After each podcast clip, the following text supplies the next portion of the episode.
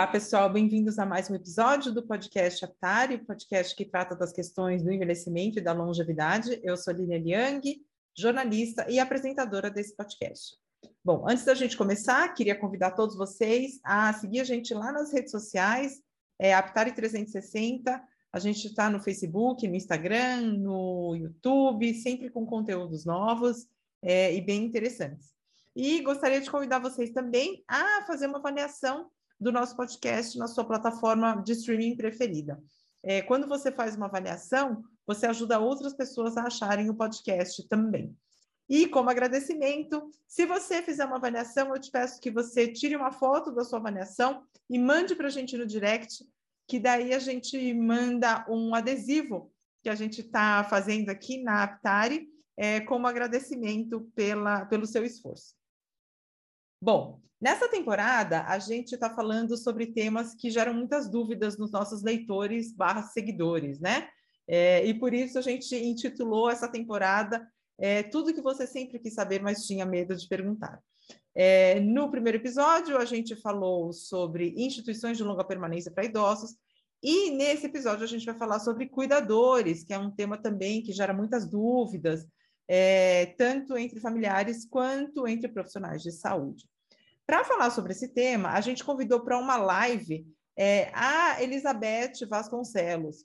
A Beth é psicóloga, pedagoga, ela é especialista em gerontologia e ela é cofundadora do grupo Apoio, que fornece capacitação para cuidadores de idosos. É, a conversa com a Beth foi feita numa live no Instagram que a gente vai disponibilizar aqui para vocês. É, espero que seja um conteúdo que ajude e esclareça as dúvidas dos nossos ouvintes. Então, gente, bem-vindos ao Insta da Aptari 360. É, a gente, esse mês, está com uma série de lives é, na linha Tudo que você sempre quis saber, mas tinha medo de perguntar. Semana passada a gente falou sobre instituições de longa permanência para idosos e essa semana a gente vai falar sobre cuidadores, que é um tema que está cada vez mais presente na vida das pessoas. Eu lembro que um, eu, eu, morei na África dois anos, em 2007, então já faz 15 anos. E eu trabalhava com AIDS. Então a gente, a gente falava muito de caregivers, que era o termo em inglês. E não tinha tradução para o português. A gente usava cuidador, mas assim, com um certo desconforto, porque não era um termo ainda consagrado. E hoje, cuidador já é um, termo que está no vocabulário de todo mundo, todo mundo conhece, todo mundo sabe de alguém que precisa, que usa, enfim. Oi, Luzia! Oi, Yara, Edu! O povo está entrando, muito legal. É, e aí, hoje a gente vai falar com a Beth Vasconcelos. O nome completo dela é Maria Elizabeth Bueno Vasconcelos.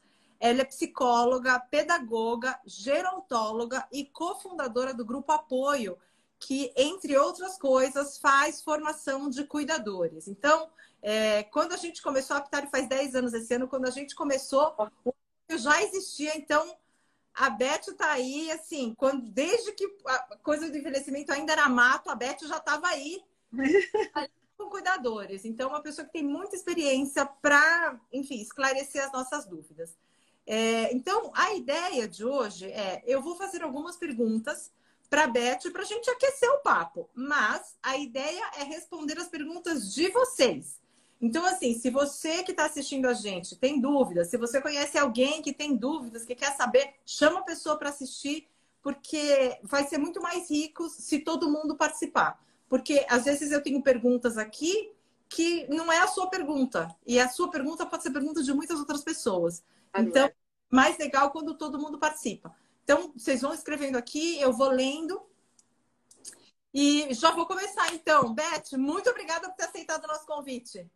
Imagina, eu adorei. Eu já te conheço há tanto tempo. Eu nem acredito que nós duas estamos aqui de novo. É muito bom estar com você. Sempre é bom, sempre é muito bom. E é muito legal a gente ver como esse mercado está evoluindo, né, Beth? É, o envelhecimento agora está na pauta dos jornais, eu da... acho que a revista Aptari foi uma das primeiras a falar sobre o envelhecimento, lembra? Não tinha assim essa repercussão tão grande. E, e de repente, agora, em 2050, nós vamos ser o sexto país do mundo, o Brasil, a ter mais idoso? Cruzes. Pois é, por isso a gente precisa se, se preparar e essa, essa discussão dos cuidadores é importantíssima nesse contexto. Luísa, Michel, Edviges, muita gente entrando, muito legal. Lá, Lala Terramos. É, gente, vão entrando, vão mandando perguntas. Quanto mais gente participar, melhor. Bom, Beti, vou começar perguntando para você quando que é a hora de contratar um cuidador. Antes da gente conversar sobre a pessoa do cuidador, é, quando é a hora da gente contratar um cuidador? O idoso tem que estar tá super fragilizado, o idoso tem que estar tá demenciado. É, qual que é a hora que a gente para e fala, agora é a hora de contratar alguém? Eu acho que vai depender, Lilian, de como a gente vai ser impactada por uma doença e como ela vai afetar esse paciente, né? Caso, se, caso o idoso ou a idosa fique acamado direto, aí eu acho que o familiar pode sim contratar um cuidador para ajudá-lo, porque nesse universo do cuidado, ele exige muito esforço familiar. E nem sempre a gente está preparada para dar conta de tantos cuidados. Você vê, você tem higiene bucal, você tem banho para dar, que é a higiene corporal, você tem alimentação para preparar, você tem distração, porque senão a pessoa fica o tempo todo parada na televisão, ou não tem uma distração para ativar os seus neurônios. E por fim, por que não? Proporcionar um bom sono. Se eu tiver atividade o dia inteiro, eu vou automaticamente ter um bom sono à noite, né? Mas veja, Lilian, eu estou com meus dois irmãos há dois anos e meio nos responsabilizando em dar lazer para o meu pai antes dele dormir, troca de fralda e, por último, rezar para que ele durma a noite toda. Se não, temos que ficar ao lado dele, acalmando para ele dormir, porque ele tem corpos de Levi. Não sei se todo mundo sabe, corpos de Levi, a pessoa fica com medo do anoitecer. E aí a pessoa fica muito inquieta. E no dia seguinte, se você não dorme, a gente fica um lixo, né, para trabalhar. Imagina isso acontecendo um dia, ok, não tem problema, você se recupera no outro. Só que quando você vai, daqui a dois dias de novo, ter o seu plantão, você não volta a dormir direito de novo. Isso vai acumulando e trazendo um estresse para o corpo incrível. Eu li no Estadão, no dia 29 de junho, que o estresse pode acelerar o envelhecimento no sistema imunológico. Então, a gente tem que ter cuidado, mesmo que o paciente seja seu adorável pai. Você acha que as pessoas têm que refletir se elas estão passando do seu limite. E se tiverem, é melhor, não tem problema nenhum, culpa nenhuma em a gente dizer eu não aguento mais, fiz o melhor de mim. Então vamos procurar outra solução, né? Uhum. Eu acho que as coisas se resolvem assim. Então eu, eu acredito isso, que a gente deva contratar quando a pessoa está assim mais na cama mesmo. Um cuidador. É, você acha que então se a pessoa ainda tá tem uma independência, uma autonomia, o cuidador não é necessário? Porque Deve por exemplo, a pessoa, sei lá, tem, é, tem um pouco de medo, de, mora sozinha e tem um pouco de medo de acontecer alguma coisa durante a noite, né? Nesse caso, você acha que um cuidador, é, a, a, contratação de um cuidador se justificaria ou não? Eu, eu acho que o cuidador ele justifica para ajudar a necessidade de cada pessoa. Então, eu não posso dizer aqui só na cama que a gente contrata. Não, eu, eu falei na cama por ser mais difícil, que exige mais da gente, das, das famílias com relação a esse cuidado. Mas, por exemplo, eu tenho uma amiga que o pai dela, infelizmente, faleceu e ela não queria que a mãe dela dormisse sozinha, porque dá uma insegurança, como você mesma falou. Então, elas, elas contrataram uma cuidadora para dormir. E a mãe não aceitava ser cuidadora. Então, ela chamava ela de dormidora. E tudo bem. Ela entrevistou, claro que a família antes entrevistou umas três pessoas, e aí quem decidiu pela dormidora foi quem ia dormir mesmo, a mãe dessa minha amiga. Então ela falou: Eu vou ficar com essa, que ela vai dormir comigo. Que ela dormia num quarto e ela no outro. E ela tá com essa dormidora até hoje, já vai fazer uns quatro anos que ela tá com essa dormidora. Então, tem gente que precisa de cuidador quando já não consegue mais fazer suas atividades diárias e sente a necessidade de ter alguém ali. Às vezes, você não é que a pessoa precise estar com uma cadeira de roda, debilitada, não. Mas ela quer ter alguém para conversar, como você falou, né? De dia mesmo, uma companhia, porque às vezes os filhos têm que trabalhar, saem um dia inteiro e ela não quer ir, por exemplo, para um centro-dia. Eu quero continuar na minha casa. Ok, gente, não tem problema. E se ela aceitar a companhia de alguma pessoa, melhor. Aí você fazer junto as atividades, eu acho bem bacana isso. Uhum, uhum. Excelente. Então, vai depender de cada caso. É, eu acho. Idades do idoso. Temos que ter flexibilidade, né? Perfeito. É isso aí. É, bom, a gente falou então de quando é a hora de se contratar, né, um cuidador. E aí, quem é esse cuidador? Porque em muitas situações a gente vê que a pessoa fala assim: ah, mas meu pai teve um AVC agora, tá com 80 anos, mas a faxineira que trabalha lá trabalha há 40 anos, ele já tá habituado. A gente coloca ela para ser cuidadora dele também. Tá certo, tá errado, é o mais adequado que, que você que, que você diz sobre essa situação que é muito comum, né? A gente ouve muitos casos. Verdade. Eu, eu não sou radical quanto a isso. Né? Eu não sou radical. Eu acho até que, primeiro, se o, se o paciente tem um relacionamento de confiança com essa faxineira, bingo, para mim já é um passo enorme, porque das coisas darem certo, porque já tem uma confiança nela. Mas dependendo de como vai ser esse AVC, que vai deixar a pessoa, talvez a faxineira não tenha todos os conhecimentos e ferramentas necessárias para cuidar dele, desse idoso. Mas veja, você tocou num ponto muito importante, para mim, pelo menos. Algumas pessoas do nosso curso acham que para você ser uma boa cuidadora, você tem que amar a pessoa cuidada. E eu não concordo com isso, porque você não precisa amar para estar trabalhando como cuidadora, e sim ter respeito por essa pessoa, respeitar a história de vida dela, respeitar as escolhas. E se ela tiver autonomia, procurar ao máximo fomentar essa independência, porque isso aumenta a autoestima da pessoa. Quanto menos dependermos de uma pessoa para a gente realizar atividades diárias, isso fortalece a nossa autoconfiança. Existe um vídeo, Lilian, que eu, eu até utilizei no workshop que eu fiz quando a gente estava na pandemia. Não sei se você conhece, esse vídeo chama Dona Mariquinha. Já ouviu falar? Não. É uma senhorinha de 83 anos que ela mora na roça. Ah, e sim. Mostra quem é. Ela mostra a sua independência. Ela acorda cedo, ela toma o seu café da manhã, vai lidar com a horta, vai tirar leite da vaca, enfim, todos os afazeres que uma roça nos exige. Agora, você já parou para pensar, Lilian? Se todas as senhoras fossem como a dona Mariquinha, quanta gente estaria desempregada, né? É isso mesmo, é isso mesmo.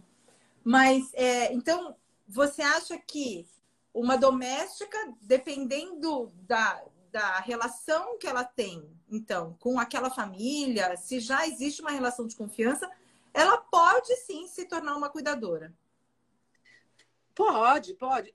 Eu acho que todo mundo, se puder, deve se capacitar para isso, porque quando a gente é capacitada, a gente adquire conhecimento e acaba tendo ferramentas para até atuar nesse mundo do cuidado. Quando uhum. eu te para mim, se você já tem uma confiança, eu acho bom, porque já é um jeito para você entrar com o paciente sem ter aquele embate, sempre que pode ter, né? Uhum, então, uhum. Eu acho importante isso. Entendi. Ação, eu não, não tirei isso. Mas é, um cuidador que venha com uma formação, é, ele tem é, um conhecimento que uma empregada doméstica não teria. Você poderia ver algumas, é, alguns, algumas habilidades que esse cuidador que vem com uma formação específica para isso poderia oferecer para um paciente idoso? Eu acho assim, a, as habilidades que um cuidador deveria ter poderia ser de tolerância e flexibilidade, a meu ver, para trabalhar numa casa ou numa ILPI, que é o Instituto de Longa Permanência, é, quando a gente tem um problema com o paciente, a gente não deve bater de frente. O embate é sempre ruim, muito ruim. E, então, eu acho que a gente tem que aprender, lá no curso, na Câmara, que a gente dá uma vez por mês, é, a gente tem que aprender a, a sair das situações difíceis. A Cláudia, a enfermeira, ela, quando aborda a doença de Alzheimer, ela dá um exemplo, porque a maior queixa das pessoas que têm Alzheimer é: eu não quero tomar banho. E você não pode bater de frente com essa pessoa, dizendo, não, só tem que tomar banho, a senhora tem que tomar banho e tal, não sei o quê. Ela dá um exemplo muito legal. É, tinha um pai e uma filha que ela tinha que fazer com que este pai, que tinha Alzheimer, tomasse banho. E ela já não sabia mais o que fazer. Ela se lembrou que ele sempre a levou para a praia. Então ela falou: Bingo, vou tentar isso. Ela falou: Papai, hoje nós vamos para a praia.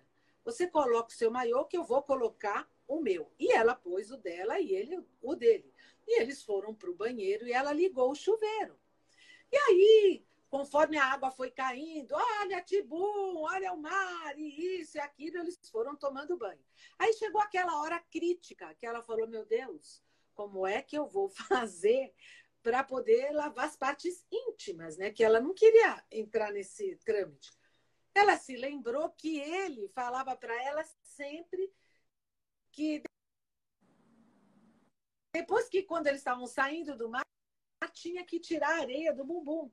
Então ela falou: Olha, papai, sentou bastante aqui e, e, o seu maiô tá cheio de areia. Tira a areia do bumbum e da frente e tudo. E assim foi. Aí eu te pergunto: isso é uma fórmula mágica? A gente vai conseguir, então, a resposta que eu estou dando é: leve seu pai para a praia? Não, né?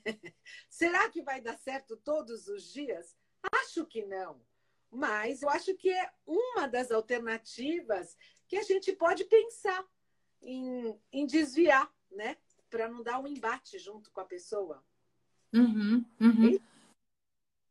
Então, pegando o gancho é, do, da flexibilidade, né? De você. O cuidador, na verdade, ele, ele vem com estratégias que podem tornar a qualidade de vida do idoso melhor, esse cuidado de mais qualidade, é isso? Eu acho também, eu acho isso. É, você você estava me falando, né, de, do, do, curso que vocês que vocês oferecem lá no apoio. Você pode me contar um pouquinho sobre ele? É, qual que é a grade? O que, que os cuidadores aprendem? É, o que que, quais são as principais dúvidas que os cuidadores têm e que eles enfrentam nas, nas próprias famílias, né? Porque uma coisa é você também está fazendo curso e outra coisa é, é, a experiência vida real, né? Você está lá com a família. Então, eu queria que você contasse um pouquinho de como é o curso e como é a grade, o que, que se aprende num curso de cuidadores.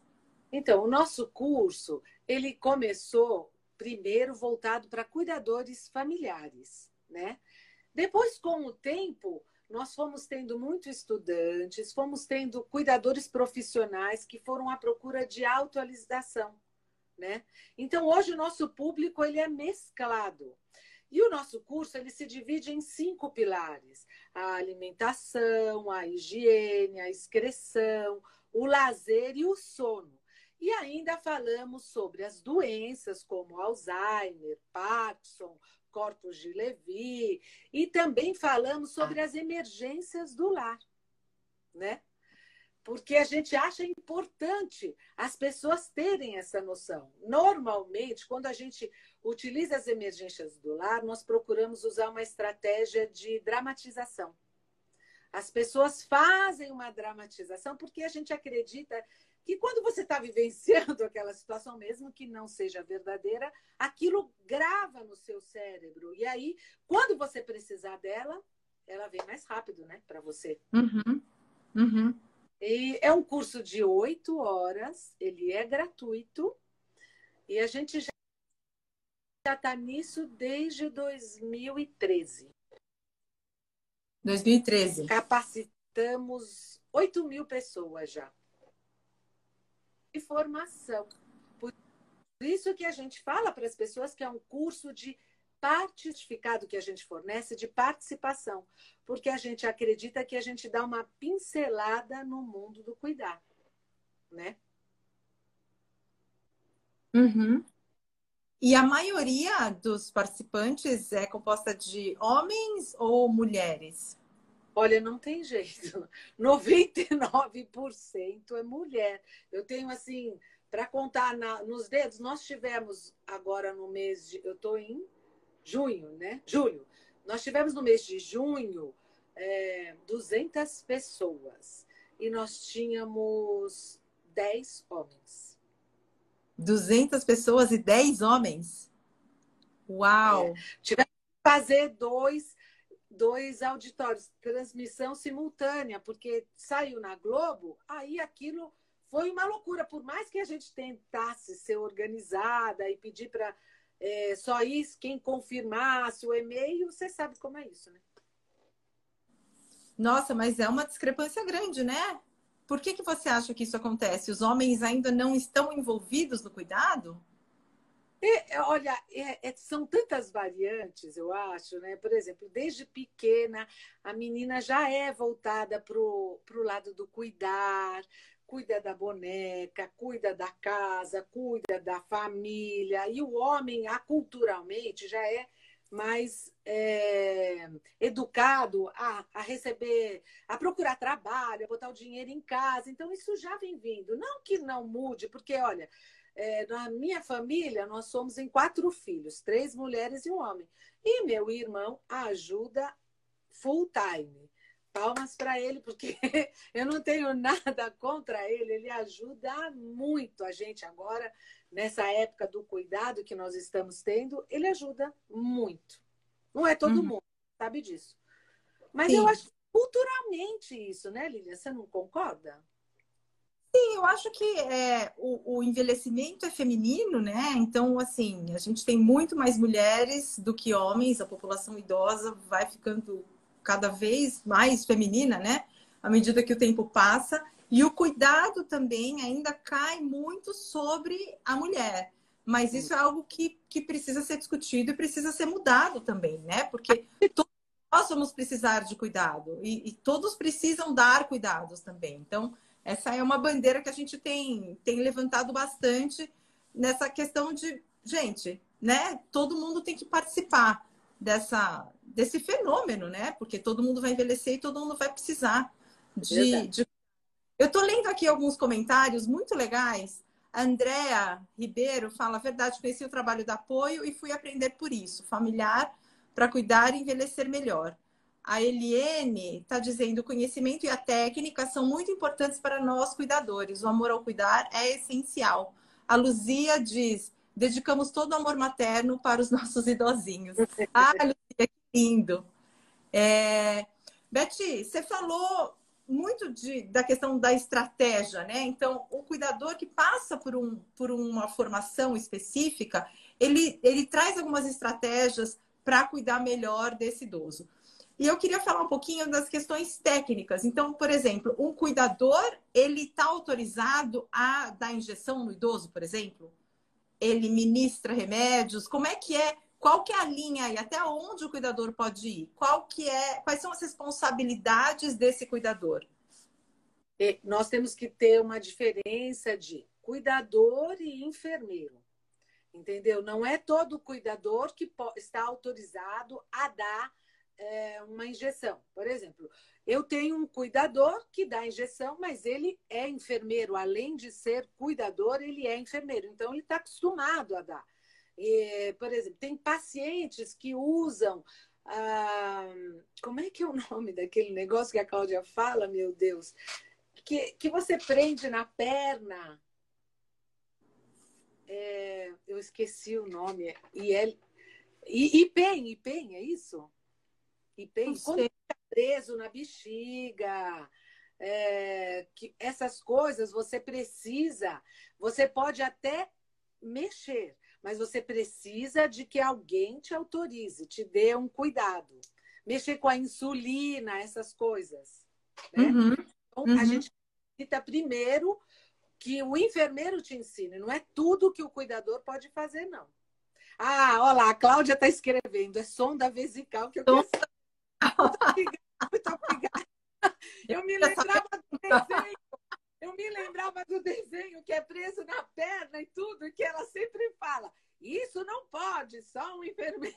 É a sonda vesical, ela falou. Então, então, existem atribuições que são só do enfermeiro. O cuidador não pode fazer. Um cuidador que não tenha formação em enfermagem não pode fazer esse tipo de procedimento.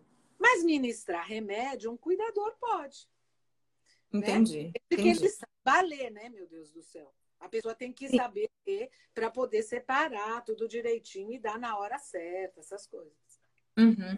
Aqui, só fazendo um comentário aqui, Mel Oliver inter, é, enfrenta o descaso, falando só um pouco da questão do cuidado ser uma questão muito feminina, né? Enfrenta o descaso de alguns irmãos com nossa mãe e isso entristece muito. Infelizmente, há ainda a cultura de que os cuidados devem ser predominantemente tarefa feminina. É isso mesmo. A gente, infelizmente, ainda é, vive nesses tempos, né? Mas eu é. acredito que, que é, o fato da gente estar tá discutindo isso aqui já é um bom sinal. Né? A e gente... não é todo mundo assim, né? Eu tenho na família um primo de 33 anos que cuida da mãe. É ele que cuida. Dá uhum. banho. Infelizmente pegou Covid. Ela é a irmã gêmea da minha mãe. Ela pegou Covid, tudo, ele cuidou dela e ele continua cuidando. Então, né, uhum. né? É um homem. É isso aí, mas ainda é minoria, né, Beth? Essa minoria. aqui é a questão. Minoria. Beth, deixa eu te fazer uma outra pergunta aqui. Pessoal, eu tô aqui monopolizando as perguntas, mas por favor, mandem comentários, mandem perguntas se vocês tiverem, porque quanto mais gente participar daqui, melhor. Eu né? daqui, Lilian, não consigo ler tudo. Tá? Parabéns ao grupo. Tá, Apoio. eu vou, lendo, eu vou lendo para vocês. Aqui, Eliane está falando parabéns ao Grupo Apoio. Tenho aprendido muito com esse grupo, está sendo muito importante para mim. É, Beth, uma outra pergunta. Já está regulamentada a profissão de cuidador? Olha, ainda não. Ela está em Brasília para ser transformada em lei. A atividade de cuidador de idoso formal foi classificada pelo Ministério de Trabalho de Emprego como ocupação. O código é 5162-10. Em outras palavras, enquanto essa atividade não for regulamentada, essa profissão não for regulamentada como profissão, os cuidadores de idosos, eles estão submetidos às normas gerais e comuns de todos os trabalhadores. Veja, são classificados como doméstico do lar, voluntário, autônomo, empregado, comum, seletista, aqueles que têm a carteira assinada, né? Eu acho uhum. que quando essa profissão for regulamentada, as pessoas que hoje ficam sem regra de medida de como trabalhar e como negociar a sua contratação, elas vão passar a ter algumas regras mais específicas, detalhadas mesmo de como agir. Além dessa questão toda de trazer a aposentadoria, uma garantia, né? Para aposentadoria e ter uma carteira assinada com todos os direitos, sem esquecer que com a profissão regulamentada, os cuidadores vão ter um acréscimo muito grande de valor para a execução do cuidado que hoje eles não têm, né? Não são valorizados. Uhum, uhum. É, como eu falei para vocês, é, esse, essa, essa conversa aqui é tudo que você sempre quis saber sobre cuidadores, mas tinha medo de perguntar, então a gente não vai, assim, é, deixar de fazer nenhuma pergunta. E uma das perguntas que geralmente surgem é a questão de custos, né? Porque é. ter um cuidador é caro, né? Então, assim, quanto, quanto que custa um cuidador em média, Beth? Vamos dizer, é, se você puder trazer vários cenários para gente, um cuidador, uma dormidora, ou um cuidador que fica só na parte da manhã, ou um cuidador que fica só no fim de semana. Você pode trazer alguns, alguns. Cada um, eu vou dar mais ou menos um, uma ideia sobre isso, que eu fui até pesquisar para isso, porque a gente não tem assim, eu, como não é um, um, contrato, né? Não é de, de carteira assinada, cada um pode combinar o que acha melhor com o cuidador, se ele não estiver dentro de uma agência. Então, um cuidador 24, de 24 por 24 horas custa mais ou menos R$ 2.400 por mês. Um cuidador que é contratado para vir todos os dias e tem um dia de folga, é mais ou menos 1.210 reais, né? Você está vendo que o Rodolfo até está te dando uma ideia de 3 mil, sei lá. Eu vou ler para vocês. Ter um cuidador, gasto mínimo é de uns 3 a 6 mil reais, isso como MEI. É. Particular, por exemplo, valor se você tem uma agência de cuidadores, uma empresa de cuidadores que você trabalha, uh, a pessoa que contrata paga mais ou menos uns quatro e meio, mas o cuidador mesmo ele recebe na faixa de uns e trezentos reais por aí. Por exemplo, eu posso contratar uma pessoa para ficar asa por algumas horas e duas vezes por semana. Então, eu não tenho um contrato é, de carteira assinada, porque a gente precisa ter três vezes. Se contratar por 25 reais a hora ou 150 reais o dia. Depende do que ele combinar com a pessoa. Como diz uma amiga minha, tudo que é combinado, tudo que é falado, está combinado, acertado, está tudo bem. é, deixa eu ver. Para dormir à noite, tem muita gente que só contrata para dormir à noite. Isso está na faixa de uns 150 reais para você dormir à noite, essa pessoa. Mas é, dormir é para ela ficar acordada, hein, Lilian? Não é Sim. é para ele dormir, porque a gente fala e a pessoa já acha que é para dormir, né? E tem gente que paga 200 reais. Eu sei de gente que paga 200 reais. Por isso que eu falei mais ou menos 150 a 200. O Rodolfo está aqui falando, plantão de 12 horas, a agência cobra 200 reais e paga 120 reais para o cuidador. Olha lá, viu? A... O Oliver está aqui falando, Beth, sobre essa questão do aproveitamento de empregados domésticos nas atribuições de cuidadores, não esbarraria naqueles típicos entraves trabalhistas em que o empregado pode alegar acúmulo de função? Se ele trabalhar mais de três vezes por semana, é isso? A pergunta? Não. É, porque a, a empregada doméstica ela está contratada como empregada doméstica.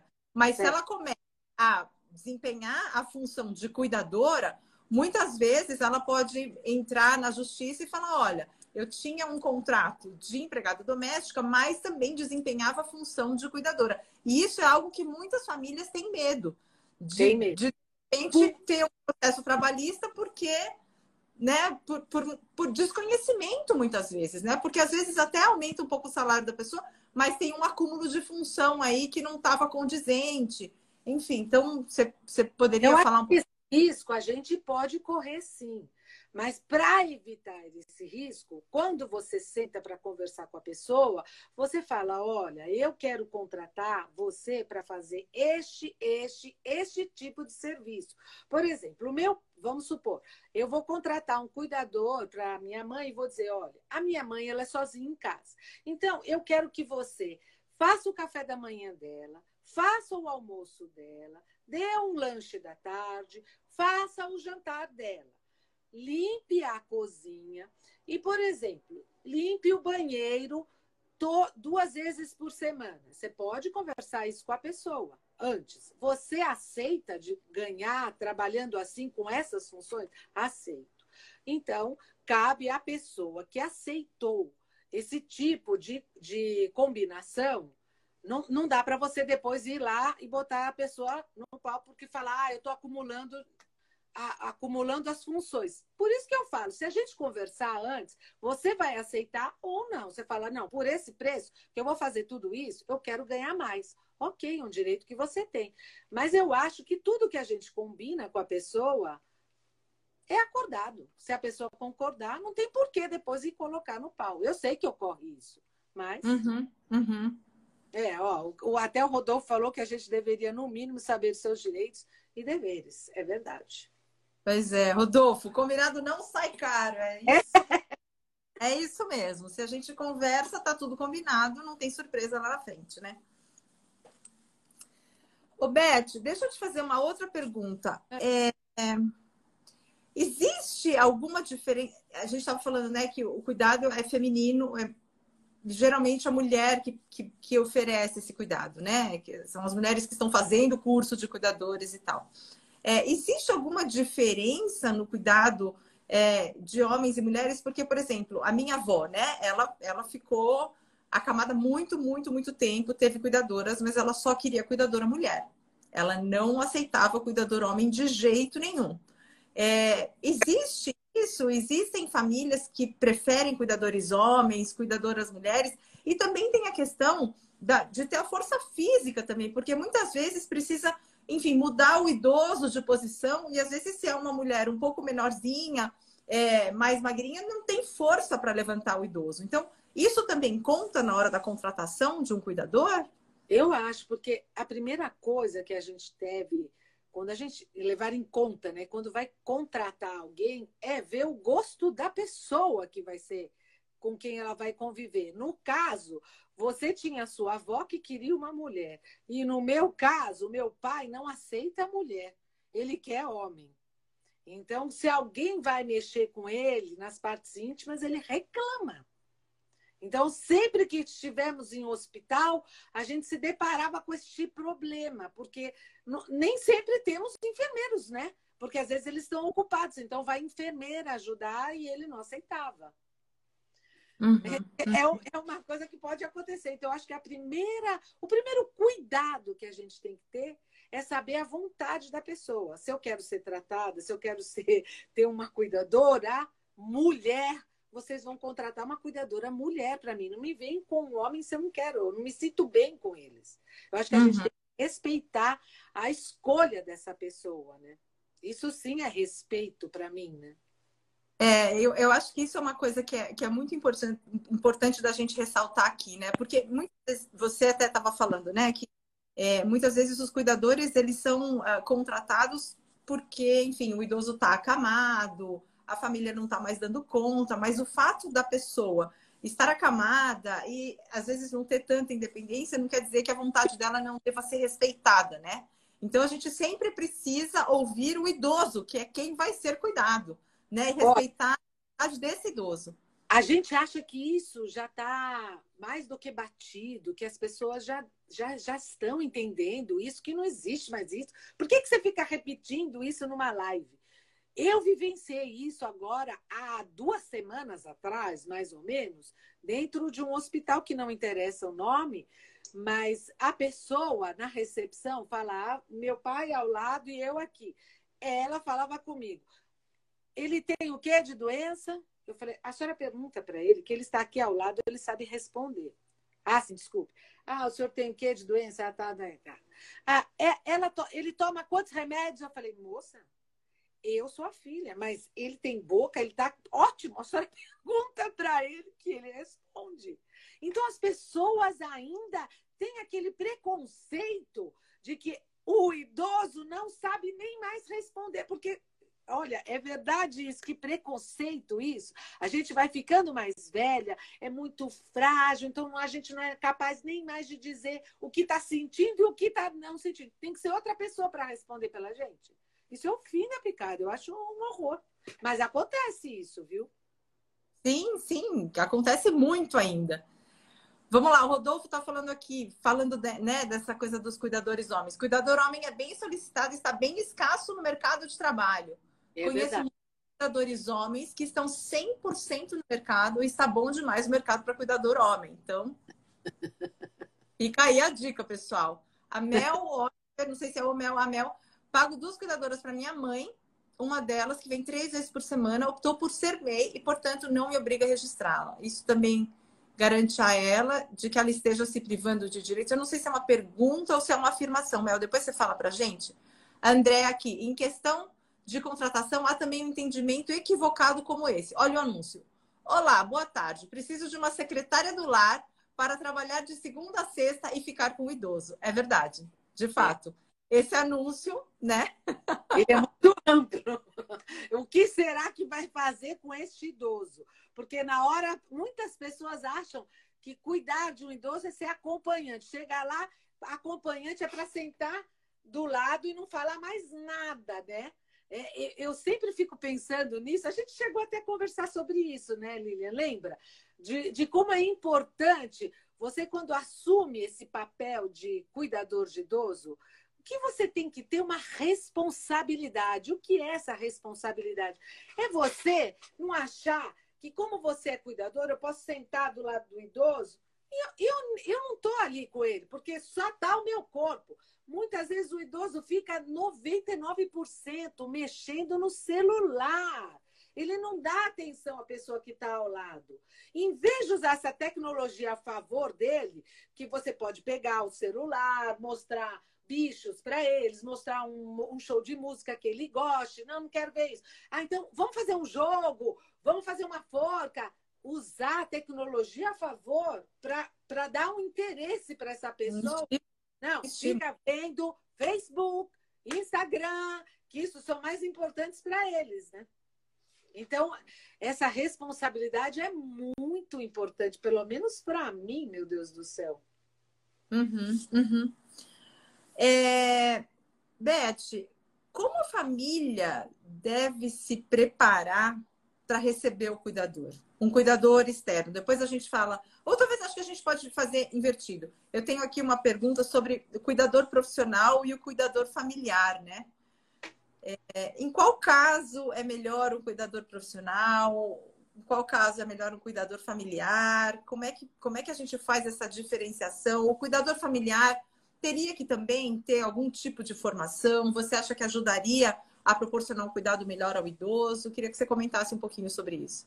Bom, sou suspeita para falar isso, né? Porque eu fui pega de surpresa de uma hora para outra, né? Meu pai teve um AVC, eu não estava preparada com toda a minha formação para cuidar de alguém.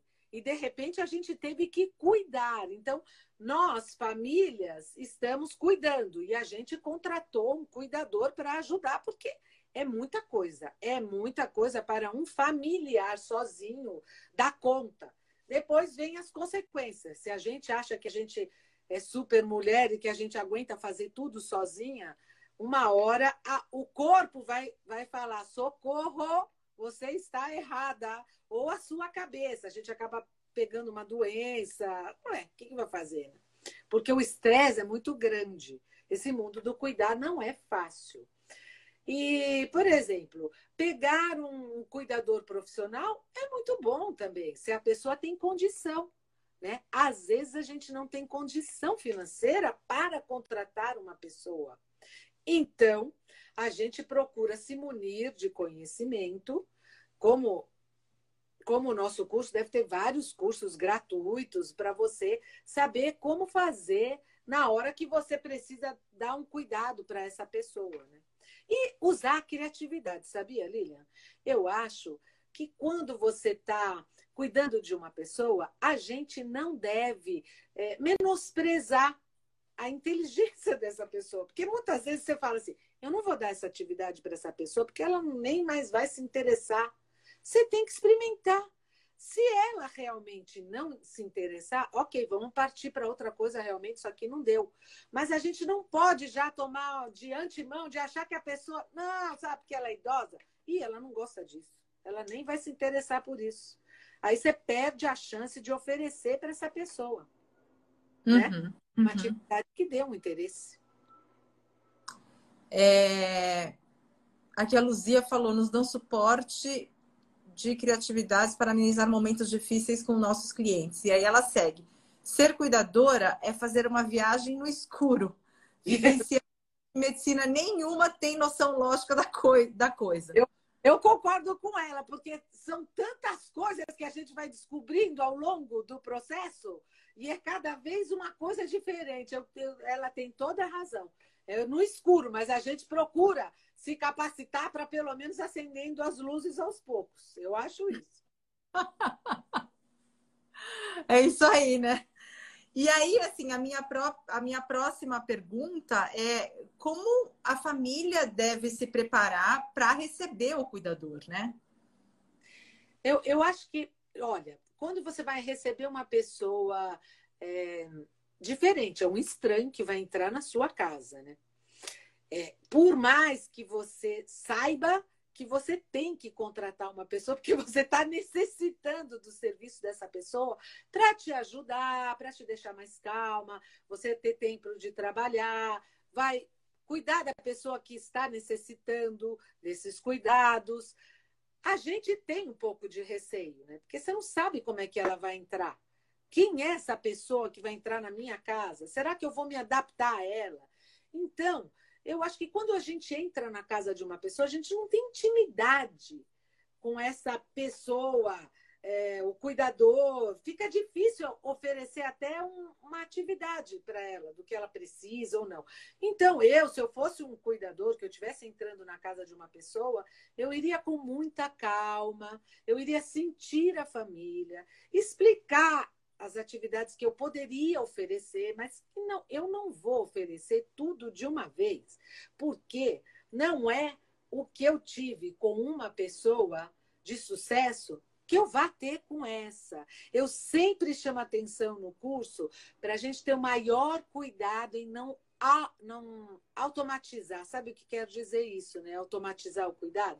De eu achar que porque essa pessoa gostava de dominó, eu vou dar dominó para você, você vai gostar de dominó. Não sei, né? Então a gente tem que sentir e vai dando aos pouquinhos. Eu acho que é, a gente vê a casa como um todo e aos poucos a gente vai conseguindo saber as diferenças que existem na dessa pessoa e vai entrando nesse mundo devagar, porque eu acho que não dá para entrar assim bum, ó, eu sou ótimo, eu sou o cuidador, eu sei fazer isso, eu sei fazer aquilo, eu não sei o quê. A família tem que estar aberta para receber e a gente, como cuidador, também tem que estar aberto para ouvir o que a família tem para nos dizer. Aí eu volto, caio naquele, naquela fala da escuta ativa, né? Que a gente tem que ter uma escuta ativa. O que, que é isso? Quando a gente entra numa casa, a gente tem que estar de corpo e alma juntos para a gente saber o que é que a família vai esperar de mim e o que eu posso dar para esta família. Se é que você consegue me entender, se eu consigo oferecer para ela uns cuidados com a pessoa da família que eu vou tomar conta. A gente tem que acrescentar pequenos momentos alegres, porque a vida é feita disso, né, Lilian? Pequenos momentos. Eu acho, é, é fácil ter escuta ativa? Deixar os problemas de lado? Eu não acho. Eu, eu não acho, pelo contrário, mas quando a gente se propõe, como cuidador, a ser o extensor desta pessoa, a gente tem que ser o detetive, aquele detetive o maior tempo possível das escolhas desse idoso, para a gente atender essa pessoa com a maior qualidade de, de vida, né? Para dar para eles. Ou seja, se você é um cuidador e vai entrar numa casa, entra com seu corpo e com a sua alma, de coração aberto. Porque não é uma profissão igual a um arquiteto que vai montar uma casa para você. É diferente. Né? Uhum, uhum. É bem diferente. Então, se eu acho que a chance das pessoas já se entenderem, se você vai para ouvir as necessidades e propõe também falar a sua o, o que você sabe fazer e se se adequar, contrata, né? Você não vai contratar o primeiro cuidador, você tem que o seu coração tem que bater com dele, né, para poder e o principal é o cuida, é o idoso ou a idosa que tem que gostar dessa pessoa, falar é, eu gosto daquele, esse não. A gente não tem empatia por todo mundo, né? De uma hum. hora para uhum, uhum. se cria a relação vai se formando, eu acho. Uhum. É, a Eliane Rothschild falou: aprendi muito com os profissionais do home care, cuidadores que nos atendiam. A Luzia diz: a família tem que estabelecer uma boa comunicação com regras e necessidades claras. Essa é, é a minha maior dificuldade. É que eu acho que, é, eu dando pitaco aqui também, não, não sou especialista em cuidadores, acho que talvez a Beth pode, pode até comentar mais isso, né? Mas é que eu acho que às vezes a família também está um pouco perdida, né? É. Porque ela com aquela necessidade, o idoso está é, exigindo mais cuidados, a família não está dando conta, está trazendo uma outra pessoa de fora, mas ela também não sabe muito bem o que esperar. Por isso até que a gente fez essa live para esclarecer um pouco isso. O que, que, que, eu devo esperar? O que, que, que eu posso o que, que eu posso pedir para o cuidador ou não, né? E aí esse canal de comunicação tem que ficar bastante, bastante aberto. E dá medo, né, Lilian, da gente, por mais que a gente queira contratar uma pessoa, vem aquele sentimento de culpa dentro de você, dizendo: Puxa vida, eu não fui capaz de cuidar dele dentro de casa. Sabe, eu tenho que ter uma, uma ajuda extra. Dá um pouco de frustração isso. É normal, eu acho. Mas se, se a gente está com o coração aberto, tanto eles como nós, eu acho que já facilita a, a escuta, nossa, enorme. Enorme, uhum. enorme. Porque eu acho que quando a gente está nesse mundo, a gente tem que ter muita humildade. Eu acho que a gente aprende isso. A gente tem que ter humildade e aceitação. A paciência vem junto, porque para a gente trabalhar dentro de nós, quando a gente está com alguma dificuldade, que a gente vê que essa pessoa tem uma dificuldade, automaticamente você acaba dentro de si desenvolvendo essas habilidades de paciência e resiliência para poder até ouvir o problema dessa pessoa, né? E não uhum. atropelar essa pessoa. Então, uhum. eu, eu creio que se a gente tiver humildade, aceitação, a gratidão, ela vem junto também. Uhum, uhum. Mel Oliver diz: o processo seletivo é desgastante muitas vezes, porque há muitas pessoas não qualificadas. Difícil verdade. tratar um bom profissional. Verdade. É verdade. É, quando a gente contrata de uma agência, vem várias pessoas. E tem cuidador que nem sabe o que é que está fazendo ali. Sabe? Uma vez eu entrevistei um cuidador e ele falou assim: a senhora acha que eu tenho jeito para ser cuidador? A senhora acha? Essa é a minha profissão? Eu falei, meu filho, é uma resposta que eu não posso lhe dar. Quem tem que dar essa resposta é, é você. Uhum. Mas eles se assustam, né? Com uma pergunta uhum. dessa, filha. É o despreparo, como foi falado. Pois é. Cris Finotti faz uma pergunta. O cuidador que fez curso recente está tendo muita dificuldade, pois a pessoa é totalmente dependente. Desde os 20 e poucos anos, ele determina tudo, os procedimentos são rígidos e inflexíveis. Qual a orientação? Bom, ela quer uma orientação de, de lazer para essa pessoa ou de cuidados com essa pessoa? Não, eu acho que é, é em relação. Cris, você pode falar um pouquinho mais, explicar um pouquinho mais qual que é, qual que é a situação aqui? Porque a pergunta que ela falou foi assim de procedimentos rígidos, né? É, o que eu entendi é como, como tornar essa relação um pouco é. mais flexível. É, é. Foi o que eu entendi. Mas me confirma aqui, Cris, se é isso mesmo. Orientação de cuidados?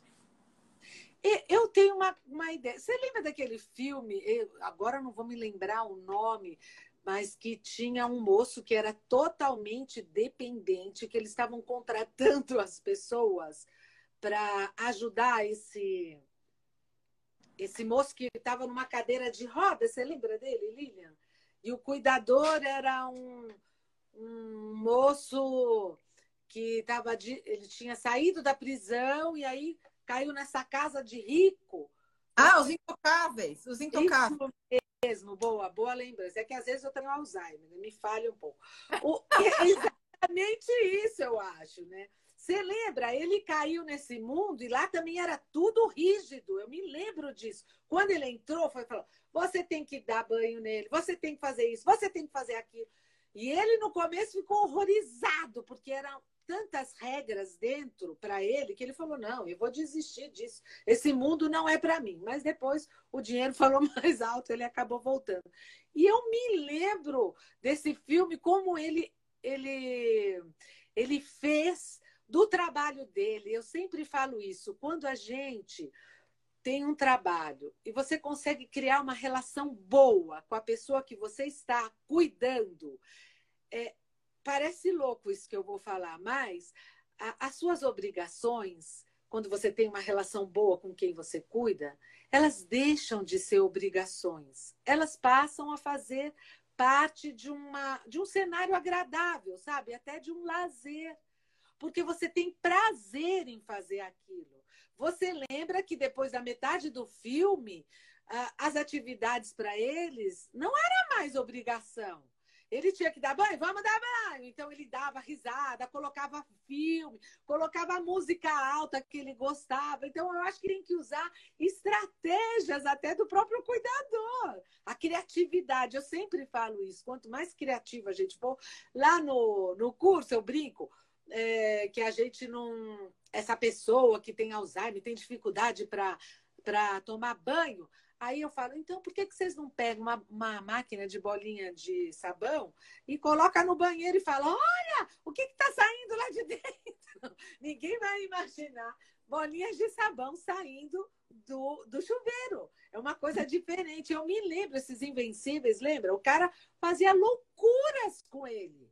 E você acaba transformando. Então, transforma suas atividades da maneira mais leve que você possa, que elas deixam de ser obrigação e passam a ser lazer. Eu acho que essa é a minha melhor dica para essa pessoa. A Cris falou, por exemplo, o paciente não aceita o modo do banho, ir ao banheiro, etc. Ele chora, pois está fragilizado, pediu demissão antes de experimentar. Vou indicar o filme. Legal. Os intocáveis. É uma coisinha que vai começando, né? É isso aí. Aqui a Luzia fala: uma preparação silenciosa e mal sucedida ocorre conflito entre paciente e cuidadora. É necessário dedicação. É isso aí. É, eu vou pegar aqui um outro gancho é, do Mel da Mel, é, falando sobre um, o autocuidado do cuidador, né? Porque a pessoa está lá cuidando e é um, é um trabalho que é desgastante. Não importa se você é um, um, um cuidador profissional ou se você é um cuidador familiar. O trabalho é altamente desgastante. E muitas vezes, nesse processo de cuidar do outro, a gente acaba se esquecendo de cuidar de nós mesmos, né? Nel diz, e quem cuida tem que ser cuidado também. Fiquei exausta cuidando da minha mãe e me compus de um modo que consigo agora usufruir um lazer um fim de semana por mês. Isso é super necessário. Então, eh, Beth, eu queria que você falasse um pouquinho sobre a questão do autocuidado do cuidador. Como é que o cuidador consegue é, manter a sua saúde em dia, tanto a saúde física quanto a saúde mental? Que dicas que você tem para dar?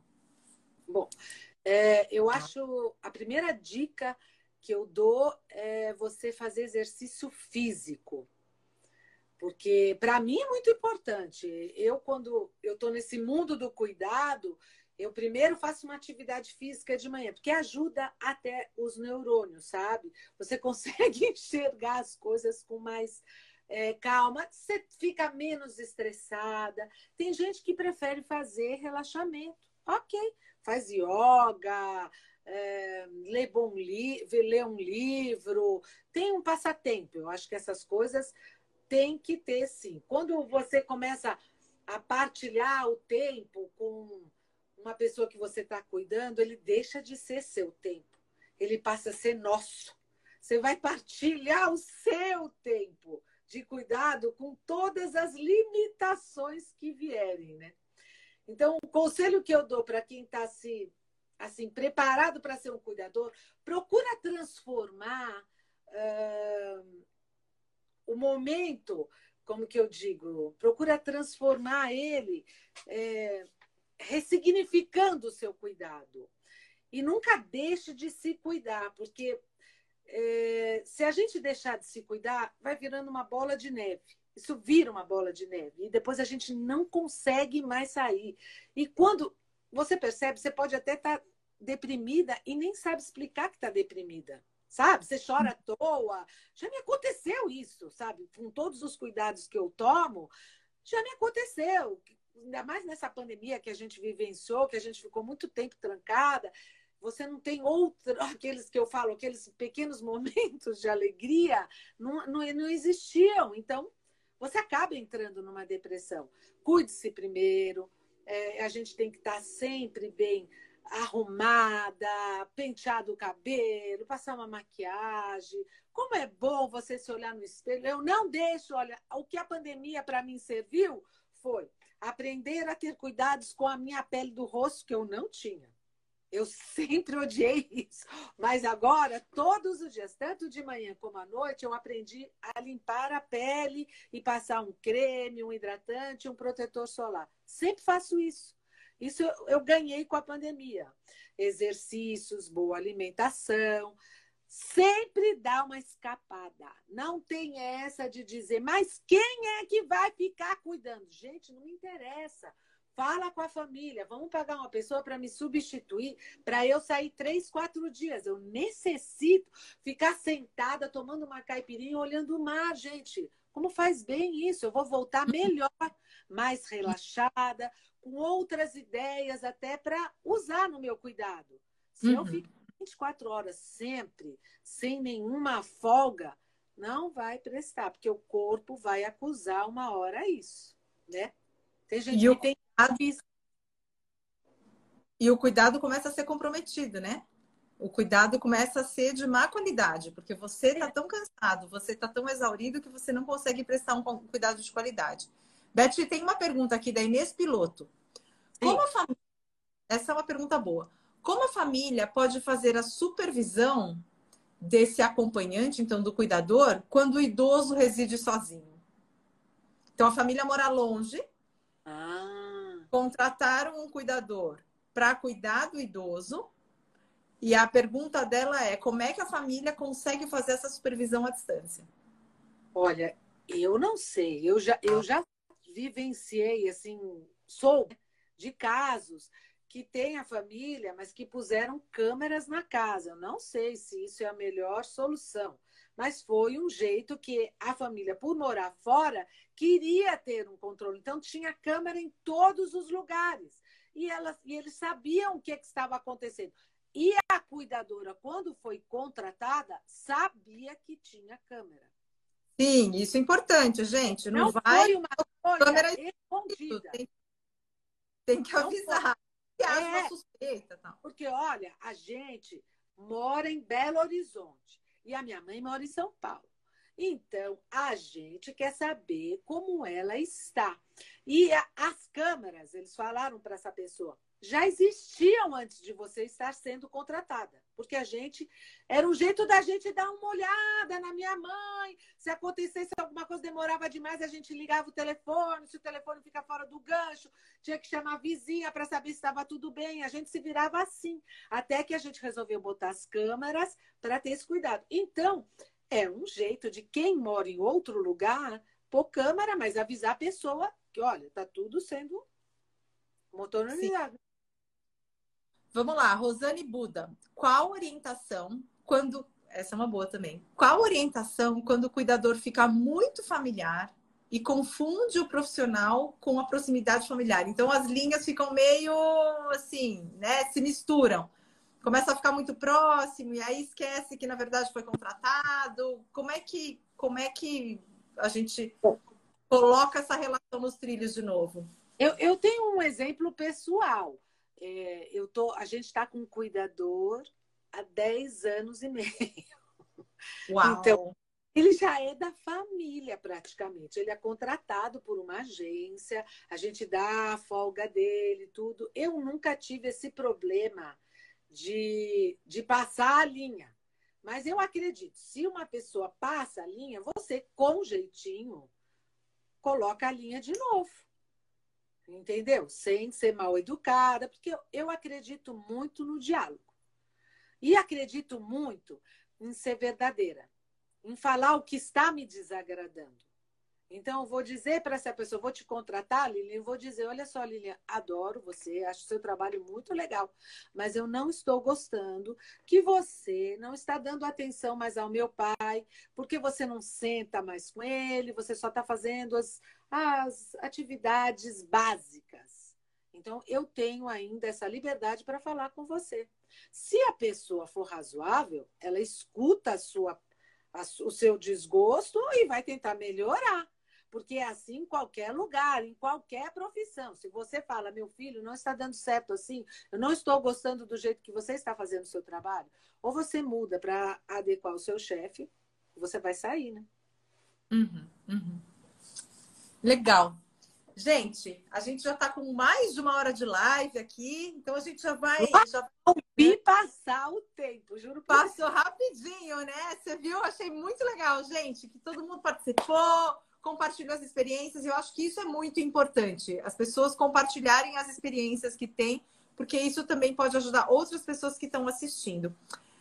Eu vou fazer uma última pergunta para você. Mel, sim, dialogar é o melhor caminho, mas há pessoas que se melindram facilmente. É, a gente está lidando com os seres humanos, né? É, a minha última pergunta é a seguinte: vocês já formaram 8 mil cuidadores, né? Com a Grupo Apoio não forma cuidadores, a gente só capacita. Né, capacita, sim. Vocês capacitam. É, porque a gente precisa explicar bem que para quem quer ser um cuidador, vai fazer um curso de formação que são de 180 horas. A gente só dá um de 8 horas e meia. É, é diferente. Uhum, uhum. Bom, então vocês capacitam cuidadores, né? É, tem algum caso marcante, alguma história que, que né, nesse tempo todo de apoio, você fala, puxa, essa história realmente fez valer a pena nosso trabalho, essa ajudou um idoso, ajudou uma família. Você, você tem alguma história assim para contar para gente? A gente explica sempre que o, o certificado é só de participação, que ele não garante um emprego. Mas é, eu não estou falando mentira muitas pessoas, eu acho que pelo menos umas 50 pessoas que já fizeram o nosso curso, falam que como elas recebem aquele certificado, elas acabam arranjando um trabalho, que a gente foi responsável por isso. Eu, e a gente explica, gente, mas isso, isso não quer dizer nada, a gente só está dando uma pincelada para vocês. Se vocês arranjarem o trabalho, é mérito de vocês, né? Agora, tem um caso que eu nunca vou me esquecer. Nós estávamos no auditório dando a aula e tinha uma criança, criança de oito anos, fazendo o curso com a gente. E aí, dando a aula, e ele levantava a mão e fazia perguntas pertinentes ao cuidado. Aí é, é, a gente descobriu que essa pessoa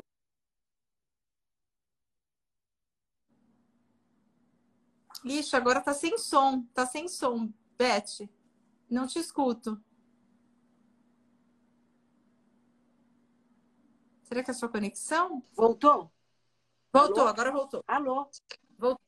Não sei. Agora não, voltou. Tinha uma pescando. Aí eu tentei desligar aqui. Eu sei que essa pessoinha de oito anos, uma graça, ela, ele cuidava, era um menino. Ele cuidava Então ele pediu. Da mãe?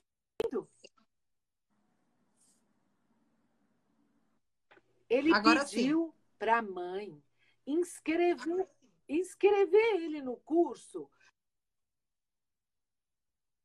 de conhecimentos, porque ele cuidava da tia e da irmã. Mais tarde ele teria que cuidar da mãe. Nossa, aquilo foi um espetáculo, um espetáculo. Foi, eu acho que foi a, para mim, foi a, a experiência mais marcante que a gente teve dentro desse de história, né? De desenvolvimento bacana, né? Que teve no curso. E dá até um coração, né, ouvir essa história, porque a gente estava falando, né, que faltam homens para cuidar e tal, e um garoto tão novinho, já olhando para frente, se importando com idosos e querendo ter algum tipo de, de conhecimento para desempenhar melhor essa função. Muito legal. Gente, Então é isso. Estou muito feliz. As pessoas todas aqui estão falando que, puxa, foi muito interessante, muita informação. Ai, que é, bacana. Essa palestra. Então, Beth, queria te agradecer imensamente por ter topado é, passar essa horinha com a gente, esclarecendo essas dúvidas que são, tenho certeza, dúvidas de muitas outras pessoas. Oli, eu só queria finalizar. É, primeiro, eu queria te agradecer muito, que eu também adorei o nosso bate-papo. E eu fui me informar, porque agora na pandemia eu fui agraciada com os livros da Ana Cláudia Quintano Arantes. Eu não sei se você conhece, eu tive a oportunidade de ler os três livros dela. Eu amei demais. Eu me lembro que num dos livros ela, ela falava assim que a pessoa que está cuidando por escolha é infinitamente mais leve do que aquela que está cuidando por obrigação. Que o trabalho é basicamente o mesmo, o mesmo número de dedicações, as mesmas horas de trabalho, o mesmo tudo. A diferença é o motivo que te faz ficar ao lado da pessoa que você cuida. Então, eu chamaria para a gente refletir que qual é o verbo que te coloca ao lado da pessoa que você cuida se esse verbo determina a sua saúde, se o verbo for eu preciso, eu devo, eu tenho que, vai ser mais difícil de você estar ali. Mas se for um verbo eu quero, pelo menos eu acho que ele vai ser mais amoroso. Essa é eu termino a nossa live dando essa reflexão como é importante o verbo que a gente está do lado de quem a gente está cuidando. E com isso eu não tenho mais nada para acrescentar, né, gente? Eu quero só mandar um beijo e desligar. Mas vou fazer um vou dar um recadinho, Beth. Então, muito legal. Muitíssimo obrigada por provocar essa reflexão na gente. Eu acho que é realmente importante a gente ter isso em mente, né? Que dependendo de como a gente enxerga esse cuidar, é, fica mais leve ou mais pesado, né? Então, muito obrigada por trazer para a gente. Pessoal, queria agradecer a todo mundo que participou: Luzia, Mel, Inês, Eliane, é, Edi, Cris, muita gente que deixou comentários, que compartilhou experiências. Muito importante a presença de vocês para tornar essa conversa ainda mais rica. Semana que vem a gente continua com a nossa série Tudo que você sempre quis saber, mas tinha medo de perguntar. E a gente vai falar sobre moradia, que é um tema que todo mundo quer saber. Estou envelhecendo, quais são as opções de moradia que eu tenho, é, vou para um co-housing, fico em casa, vou envelhecer num cruzeiro, onde é que eu envelheço? Então vai ser um papo muito legal também. Nesse mesmo bate-lugar, mesmo bate-horário, e Insta Adaptar em 360, às 19 horas na quarta-feira que vem. A gente vai começar a fazer a divulgação, mas já deixa anotadinho aí na agenda. Tá bom, gente? Então é isso. Muito obrigada, Beth. Muito obrigada. Foi maravilhoso. Te agradeço. Um beijo. Bom, gente, esse foi o papo com a Beth Vasconcelos é, sobre o tema cuidadores. E algo que eu achei muito legal nessa live foi o fato de ela também ser cuidadora, né? Então, ela tem essa experiência pessoal também do cuidado de um idoso, que eu acho que é, enriquece muito a discussão. É, então, é, é, isso. Eu fico por aqui. Não esquece de deixar lá a sua avaliação na sua plataforma de streaming. E eu te vejo na semana que vem com mais um episódio da temporada Tudo que você sempre quis saber, mas tinha medo de perguntar. É isso, gente. Até lá, a gente se vê. Tchau, tchau.